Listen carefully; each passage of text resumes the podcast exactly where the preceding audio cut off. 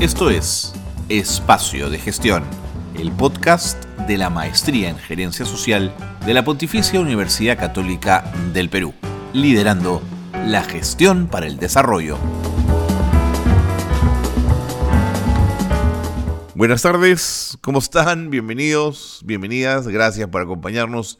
Estamos comenzando una nueva edición de Espacio de Gestión, el programa de radio, el podcast de la Maestría en Gerencia Social de la Pontificia Universidad Católica del Perú.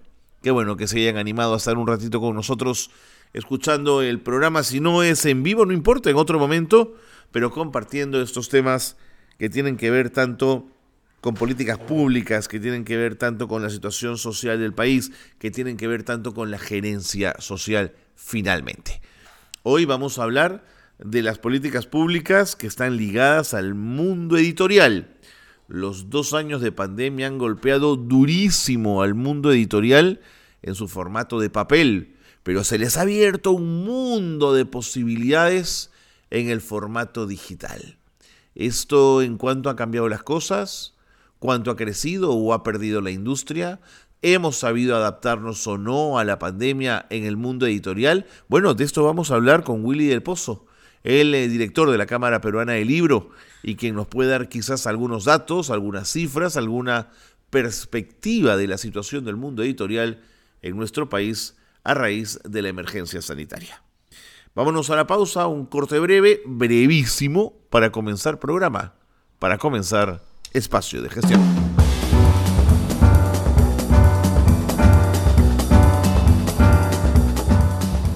Bien, y una de las eh, preocupaciones que hemos tenido durante la pandemia, que no acaba, por cierto, es cuál ha sido la situación del, mundo editorial peruano.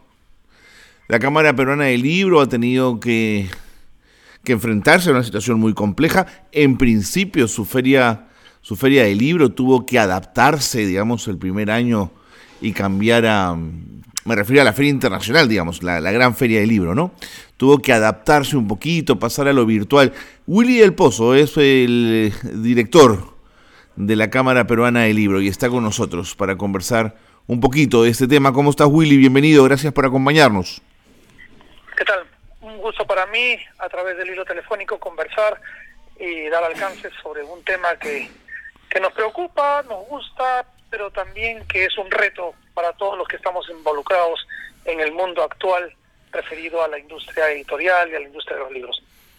Willy, ¿qué tan, qué tan rápido eh, se adaptó el mundo editorial a la pandemia?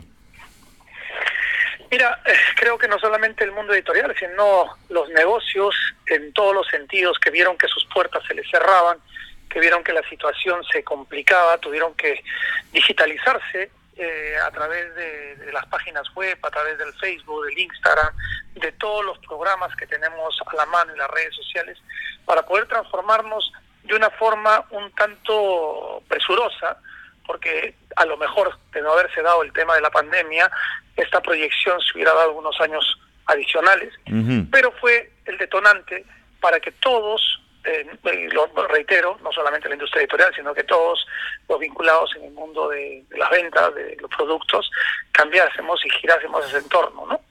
La, experiencia fue rápida, fue positiva, y creo que es una experiencia que, ha venido para, para sentarse, ¿no? ya para compartir el espacio y el terreno virtual conjuntamente con el espacio físico, no solamente lo repito en nuestra industria, sino en general, pero es bonito también saber que tenemos espacios culturales abiertos, panoramas a nivel internacional que se pueden abrir a, un solo clic de, la pantalla del celular o de la computadora. ¿no? Esto es algo que, que de repente, si nos, si no estábamos en nuestra comodidad de siempre, mm. hasta ahora nos tendríamos que reunir personalmente, tendríamos que ir a las reuniones de trabajo y tal, eh, con el tema del tráfico y demás, y ahora pues lo hacemos sesiones de discusión y de debate desde nuestros hogares o desde nuestras oficinas. Y, y en términos de, de ventas, ¿las ventas se pudieron contener? Es decir, ¿la caída de las ventas se pudo contener o sí hubo un impacto? Definitivamente, eh, el año pasado fue un año complicado, difícil para toda nuestra industria, tener en cuenta que nosotros veníamos en un incremento, ¿no? Eh, tanto de, títulos publicados anualmente, que eso es un dato que lo pueden contrastar con la Biblioteca Nacional, veníamos en un incremento. En nuestra feria internacional, en nuestra feria Ricardo Palma, también venían creciendo, tanto en aforo, eh, tanto en ventas y en títulos publicados y en presentaciones en vivo. Eh, y el golpe que recibimos pues el año el año pasado nos, nos, nos tocó de, repentinamente y con proyectos editoriales que se tuvieron que truncar, ¿no? O sea, a título personal te comento que en mi, en mi empresa, por ejemplo, es, era habitual ya casi llegar a los 50 títulos publicados anualmente. Ya. Y el año pasado no llegué ni a la tercera parte. Ah, no te creo. O sea, fue un golpe que, que si lo ponemos alrededor del resto, obviamente también repercutió de manera similar. Hemos tenido, sí, apoyo de, por parte de la Biblioteca Nacional y por parte del Ministerio de Cultura, ¿no? A través de la adquisición de libros, a través de la reactivación, a través de, la exoneración del pago del, del, ISBN, por ejemplo, ¿no? El pago del ISBN es un código, como un DNI, mm. que todos los libros tienen, y al tratarse del libro digital, por ejemplo, el año pasado se exoneró, o sea, eran gratuitos, y por ende muchos de los libros que se publicaron se trasladaron a ese formato, a esas plataformas digitales para su comercialización. No se, no se, no vieron la luz, digamos, en formato papel.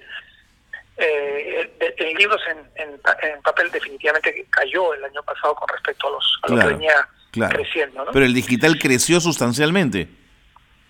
Sí, definitivamente creció porque teníamos que, que ver los que ya teníamos libros publicados y editados y impresos, trasladarlos al, a, lo virtual.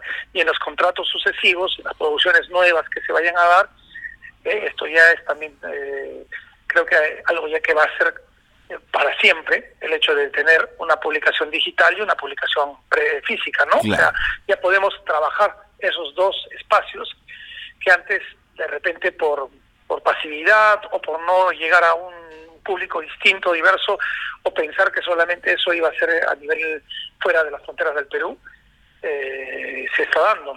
Sabemos que la juventud, mm. sobre todo, no está mucho más directa al consumo de, libros digitales, de libros incluso también en PDF, ¿no? De acuerdo. Ahora, y Willy, cuando el primer año las ventas de libros caen, eh, o la producción de libros cae, mejor dicho, ¿Cuál es, ¿Cuál es el área de venta que se ve más afectada? ¿Narrativa, eh, digamos, literatura o más bien, no sé, libros de fotografía? ¿Hay algún área que es más golpeada? Bueno, definitivamente lo que es visual, eh, como es los coffee books o, lo que son los libros de, gran producción de imágenes, como pueden ser los cómics o los libros para chicos. Claro esos definitivamente trasladarlos al, al ebook a veces te, te limita, ¿no? O sea, tú quieres tener el tamaño de la imagen impresa en, gran aspecto para poderlo tener como una parte de, exhibición, una parte del libro de libro objeto, y necesitas que así sea para una mejor visibilidad. Claro, la colección eh, por ejemplo, ¿no? Claro, por ejemplo, el tema de lo que es narrativa, Sí, porque tú también en los, en los las tablets pues puedes elegir la tipografía que más te convenga, claro, el tamaño, entonces hay una cierta comunidad y cierta forma de... Y si hablamos de la literatura en general, eh, definitivamente, y esto no es eh, una novedad, hace unos años atrás ya en algunos debates, en algunas conversaciones, eh, entre comillas, se dice que la poesía es como la cenicienta de la literatura. sí, es verdad. Hay poco consumo, sí. pese a que hay bastante producción y el Perú es una tierra de poetas. Eh, sin embargo, pues el consumo no es eh, no es masivo, no no hay mucho consumo de la gente común y corriente de acceder a este tipo de libros. Si tú haces un recorrido a través de las provincias, sí vas a ver que en todos los sitios se encuentran libros de poesía, ya te pueden gustar o no pueda o no te puede agradar, si es buena o mediana la producción. Sin embargo, el consumo es mínimo si trasladamos esto a, una repercusión un poco más social, un poco más histórica, que sí tiene un mayor interés. O sea, esos libros sí son de, búsqueda, ¿no? Mm. Y luego, obviamente, las novelas y los cuentos que, que siempre son de deleite y de distracción entre el público. Últimamente también estoy viendo con grata, con muy buena muy buena distribución y buena cantidad los libros de ensayos, ¿no? Que está teniendo buena acogida y también que son una carta de presentación para las ferias internacionales, ¿no? El, que hacer eh, aquí en nuestro país. Y si vemos libros exitosos, pongamos con, con un sesgo político que también es de consumo del peruano, ¿no? al peruano le interesa mucho la política, eh, si comparamos a lo mejor con, con otras con otros países mm. europeos, ¿no? Aquí hay mucho mucho apego, mucho interés por por, lo, por el tema de, la política en nuestro país. Entonces tenemos, por ejemplo, el perfil del lagarto, que fue un libro exitosísimo. Tenemos un libro que también estuvo eh, dando la nota, como es el de Plata como cancha, incluso con reclamos por parte de... Claro, claro, con todo el tema detrás, claro. Recientemente ha aparecido eh, Sagasti también con algunos libros y está apareciendo también este Merino con alguna publicación que también tienen éxito, lo veo en las, en las plataformas de las librerías sí, es verdad, más vendidos. Entonces, hay interés, hay interés por el quehacer de nuestro país. Y también creo que cuando estuvimos en la época del boom gastronómico, se produjo una muy buena cantidad de libros gastronómicos que, que la verdad eh, tuvieron muy muy buena acogida, y no solamente acá, ¿no? Hay, hay traducciones de Virgilio de, la central allá en, varios idiomas y que se encuentra con, la sorpresa de que muchos países lo siguen. Luego tenemos que también recordar el boom de los libros que tienen que ver con el fútbol, cuando el Perú se fue a claro. se fue al mundial. Al mundial. Entonces, creo que tenemos un público interesado y, y creo que también acorde a la situación que, que nos enfrenta como sociedad.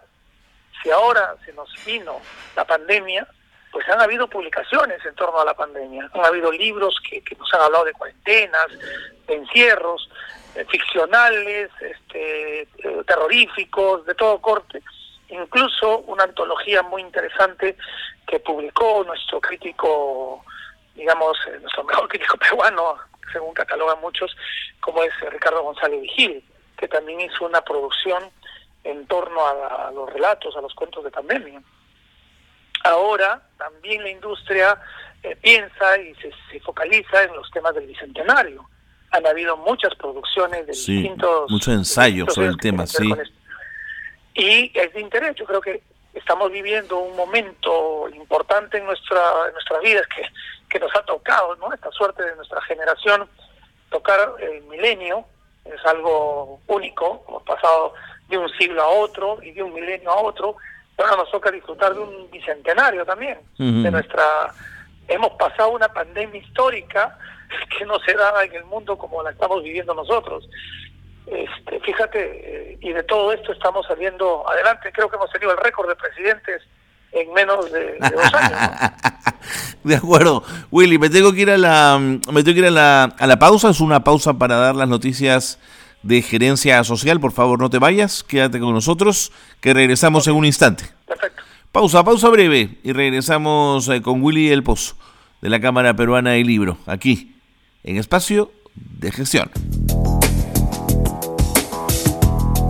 Esto es Gerencia Social Noticias.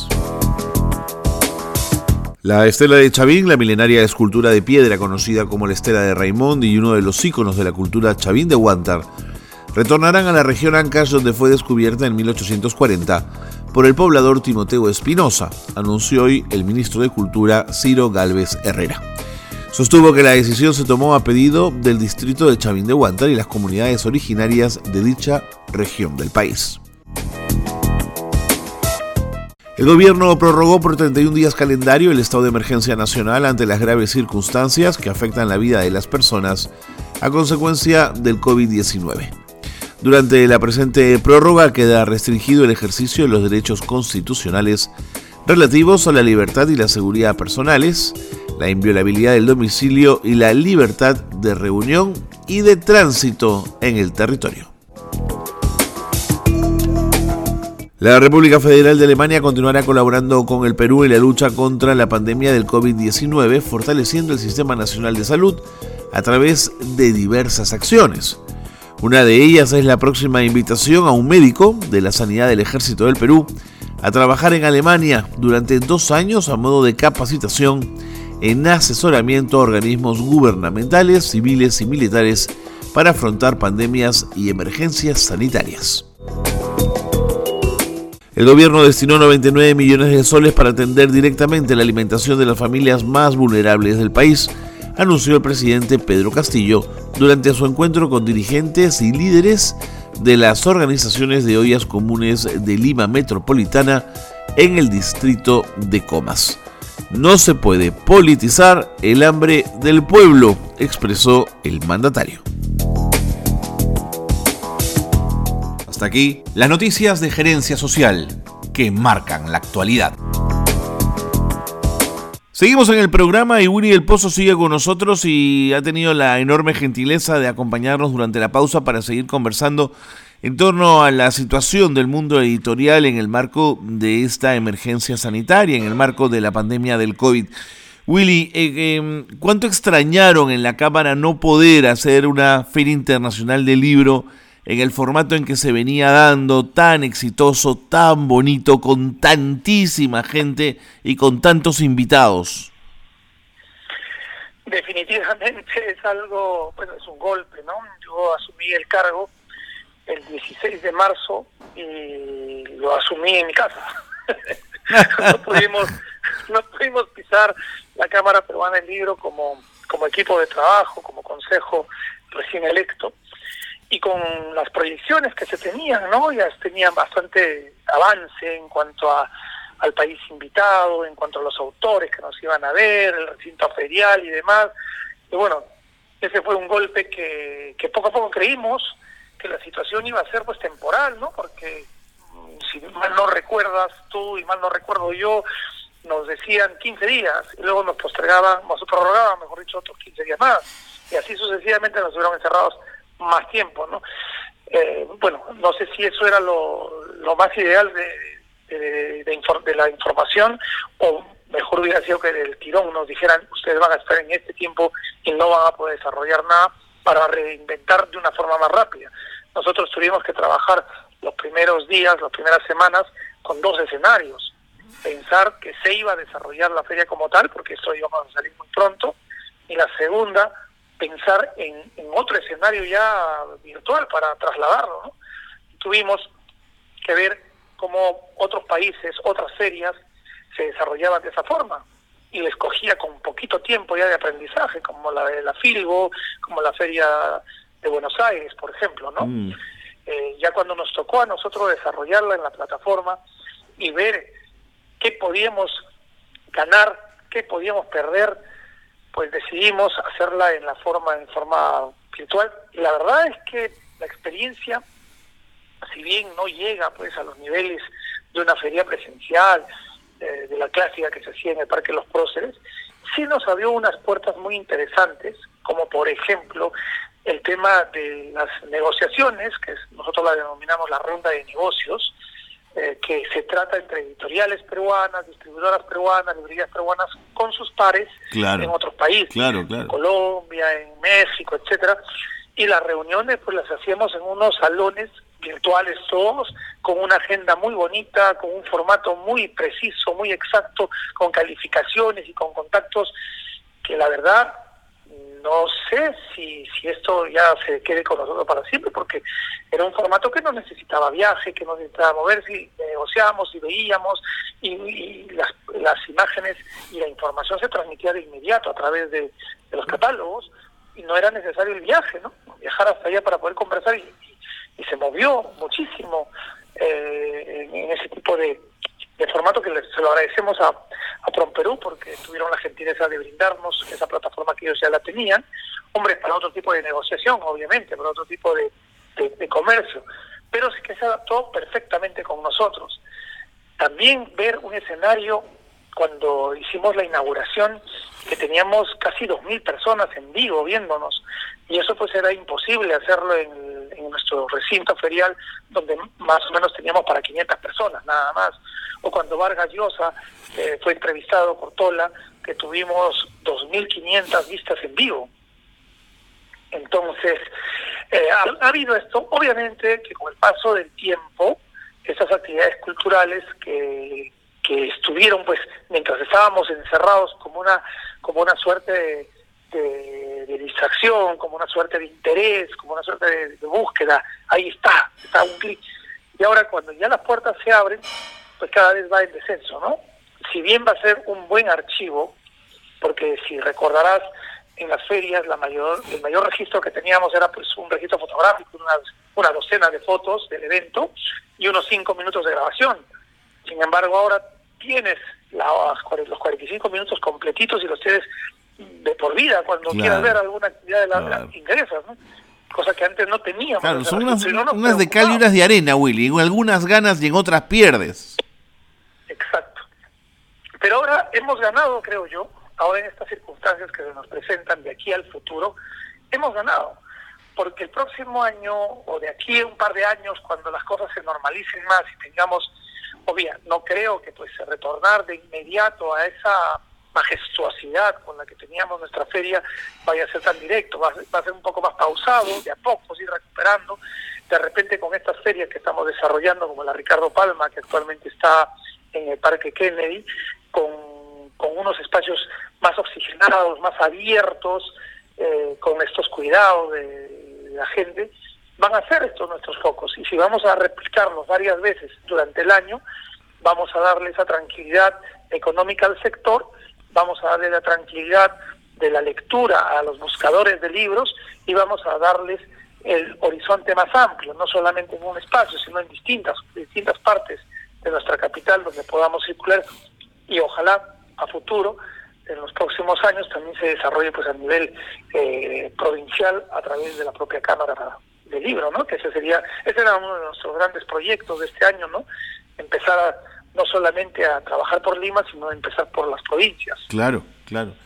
Y ahora, también es, es verdad que el, el, gasto que era para la Cámara Peruana del Libro instalar una feria de esa magnitud en el en el Parque Matamula, digamos, Willy, era, era digamos, el, ¿qué porcentaje nada más se llevaba esa carpa? Sí, definitivamente era algo algo que le que, era para verlo desde arriba, ¿no? O sea, tú tenías un helicóptero y mirabas, es una cosa impresionante desde arriba.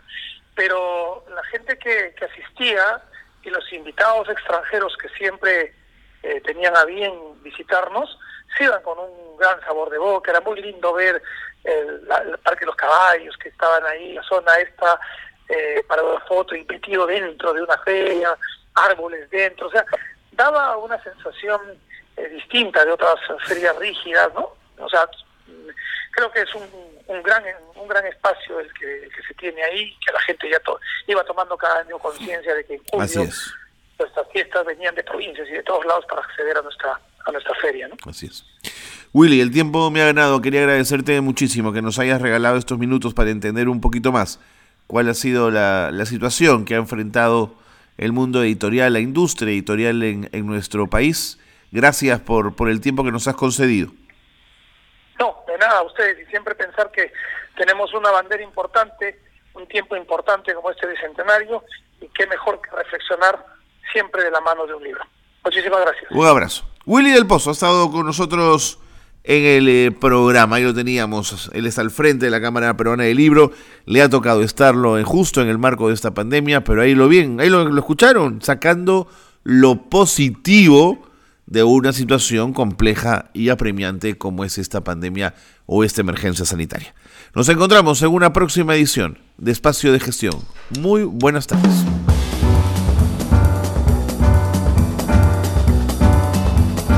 Hasta aquí una nueva edición de Espacio de Gestión, la gerencia social liderando la gestión para el desarrollo.